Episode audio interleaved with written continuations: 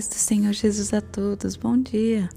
Hoje nós iremos falar sobre o capítulo número 6 do livro de 2 Samuel. É um capítulo muito bonito, de muito aprendizado também, pois fala sobre a Arca da Aliança. Davi vai em busca da Arca da Aliança para trazer para Jerusalém. Essa arca que estava por aproximadamente 70 anos que não haviam tido um lar, na verdade.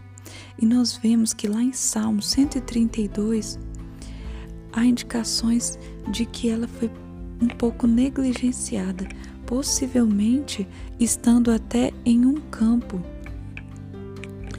E infelizmente a igreja moderna trata mais ou menos assim a presença de Deus, da qual a arca é um tipo. E simplesmente esta presença de Deus por muito não é buscada verdadeiramente. Então, hoje eu até fiz uma postagem sobre é, sobre buscar ao Senhor enquanto se pode achar e buscá-lo verdadeiramente através da sua palavra, através da oração, indo à casa de Deus, através de nossa vida. Deus nos quer hoje, Deus quer que nós o busquemos hoje. Muitos ateus, muitas pessoas que estão no mundo, elas se justificam falando que quando elas é, estiverem mais velhas, é só elas se arrependerem e buscarem ao Senhor. Mas nós temos visto que muitos estão indo sem a salvação, pois lá em Romanos, capítulo 10, versículo 9 diz: Se você confessar com a sua boca que Jesus é o Senhor e crer em seu coração que Deus ressuscitou dentre os mortos, será salvo. Porém, há uma dificuldade muito grande de que a maior dificuldade de se fazer isso e ser salvo, o que parece que é relativamente simples, só confessar e crer com o coração, mas precisa ser algo genuíno, verdadeiro. Então, que nós possamos buscar o Senhor, se arrepender hoje. E aqui no versículo 1, nós iremos ver que Davi ele torna reunir todos os escolhidos de Israel, 30 mil. Porém, tem, tem uma, um problema. Nós não vemos Davi consultando ao Senhor. Porque antes de fazer uma obra grandiosa dessa, assim como em outras que ele fez, como contra os filisteus, ele consulta ao Senhor. E aqui nós vemos uma negligência quanto a isso. E quando a gente não consulta o Senhor, a tendência é errarmos em algo.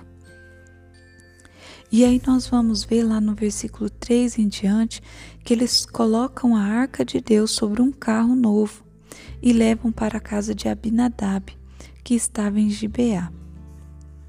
E os filhos de Abinadab, Abinadab Uzá e Aió, guiaram um carro novo.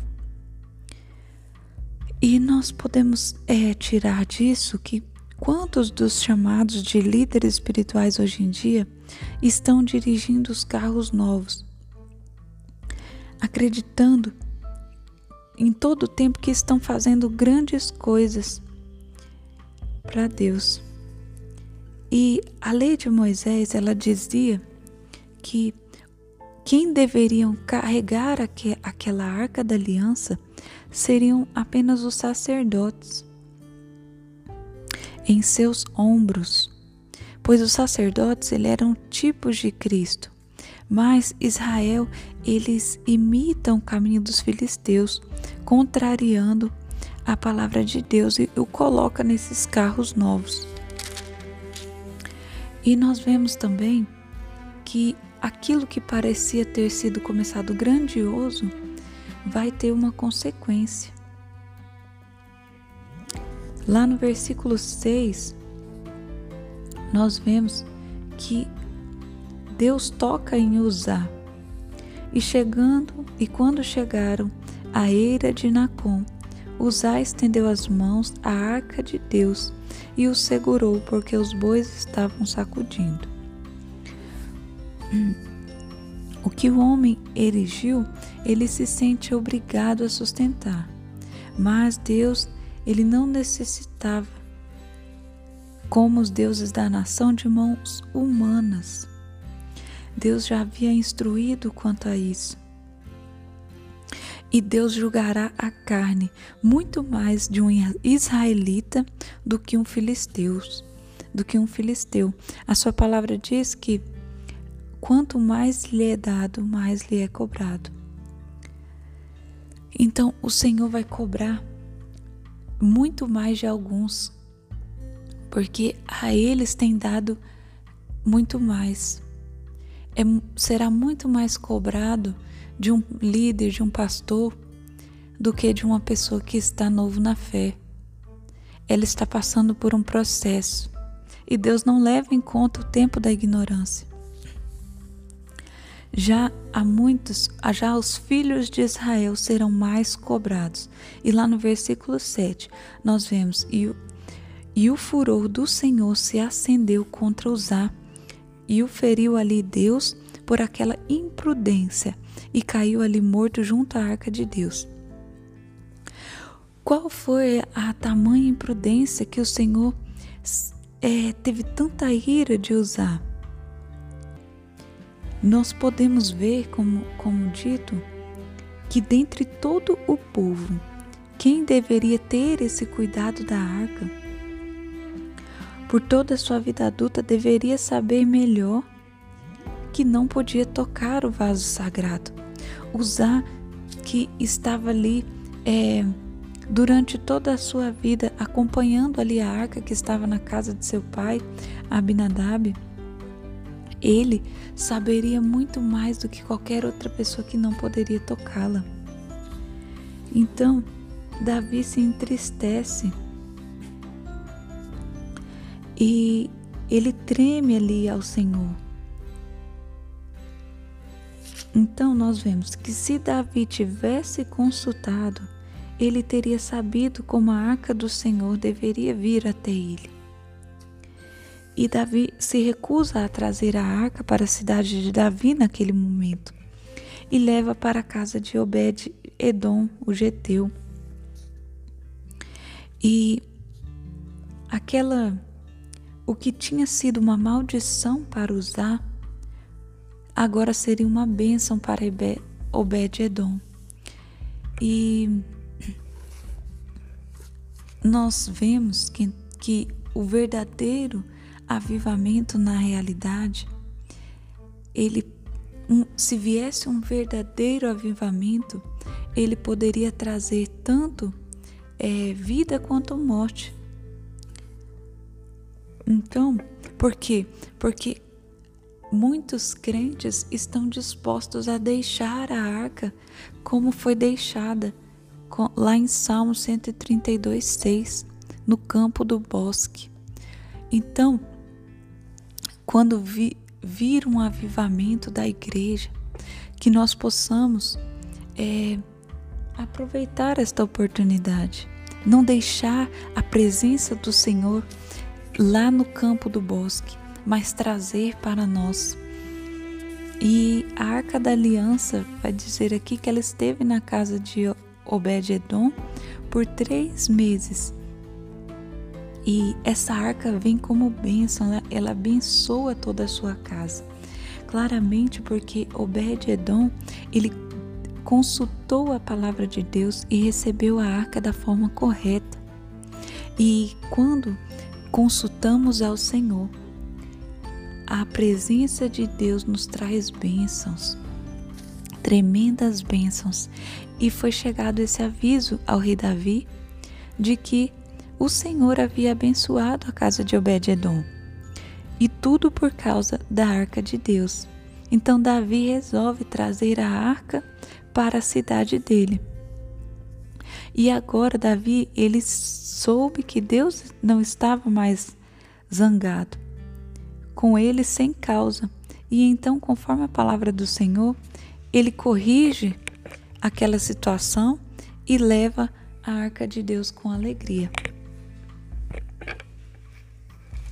E nós vamos ver nos versículos é, seguintes que eles levam esta arca e conforme vão andando, eles vão sacrificando boi, carneiro cevado em poucos passos. E Davi, agora nós vemos que com todas as suas forças ele saltava diante do Senhor.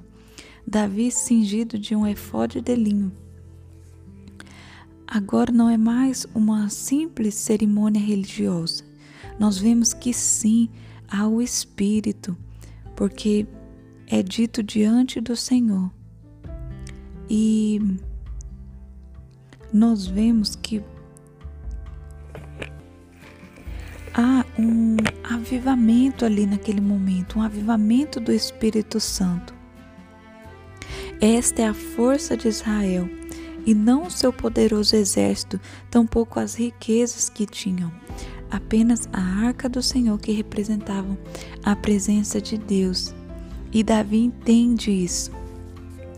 E nós vamos ver que Mical, ela vê Davi chegando daquela forma e ela despreza, menospreza ele em seu coração. Lá no versículo 16 diz: E quando a arca do Senhor chegou à cidade de Davi, Mical, a filha de Saul, olhou de uma janela e viu o rei Davi que saltava toda a sua força diante do Senhor, e o menosprezou em seu coração. Então, é, Dentro da igreja, nós vemos que a pessoa está ali na presença do Senhor, está sentindo a presença, mas as pessoas que estão na carne estão ali julgando. Então, não se preocupe com as pessoas que lhe julgam quando você está na presença, quando você está quebrantado. Se você vai no culto, você sente vontade de externar aquela adoração. Não se preocupe com as pessoas que estão na carne e possam vir falar de você. E nós vemos que Davi é, é ofendido ali pela Mical. E ela diz: Quão honrado foi o rei de Israel, despindo-se hoje diante das criadas de seus servos, como se despe, qualquer um descarado. É, em outra versão aqui, vai dizer: Quão honrado foi o rei de Israel, descobrindo-se hoje aos olhos das servas e seus servos como sem vergonha e se descobre qualquer dos vadios. E Davi ele vai repreender, ele vai repreender Mical diante do Senhor que me escolheu e deu preferência a mim antes que a teu pai e a toda a, casa, a sua casa, mandando que eu fosse rei sobre o povo do Senhor, sobre Israel, que diante do Senhor tenho me alegrado. E até me farei mil vezes, mil mais, mais vil que desta vez, e me humilharei aos, próprios, aos meus próprios olhos, e quanto às tais criadas, e das quais falastes, diante delas serei honrado. E seguramente Davi foi honrado, mais do que qualquer outro ser humano, pelo simples fato de o Messias ser conhecido como filho de Davi. E nós vemos que Mical, ela nunca teve filhos, né, até a sua morte. E nós podemos tirar a lição, porque a carne, ela não importa quão majestosa seja, não pode produzir frutos para Deus. Tal era o orgulho da carne. Então, que nós possamos aprender com a palavra de hoje, buscar ao Senhor nos mínimos detalhes, que para que não haja consequências como houve com Uzá. Que nós possamos fazer tudo no centro da vontade do Senhor, apresentando o nosso dia pela manhã. Hoje nós temos é, a oportunidade de conhecer todas as histórias e aprender com elas. E, e nós podemos aprender a como ser e como não ser. Então hoje nós aprendemos a buscar o Senhor nos mínimos detalhes em tudo que a gente vier a fazer. E não nos incomodarmos com aqueles que não é, que se incomodam com a presença de Deus em nossas vidas, porque a carne não produz frutos para Deus. Então, que possamos ser pessoas cada vez mais espirituais. Que Deus te abençoe. Tenha um ótimo domingo. Aqueles que puderem ir à igreja, vão. Leve o seu culto ao Senhor. Que Deus te abençoe, te guarde, que Ele tenha misericórdia de ti, que Ele faça resplandecer o rosto dele sobre ti e te dê a paz.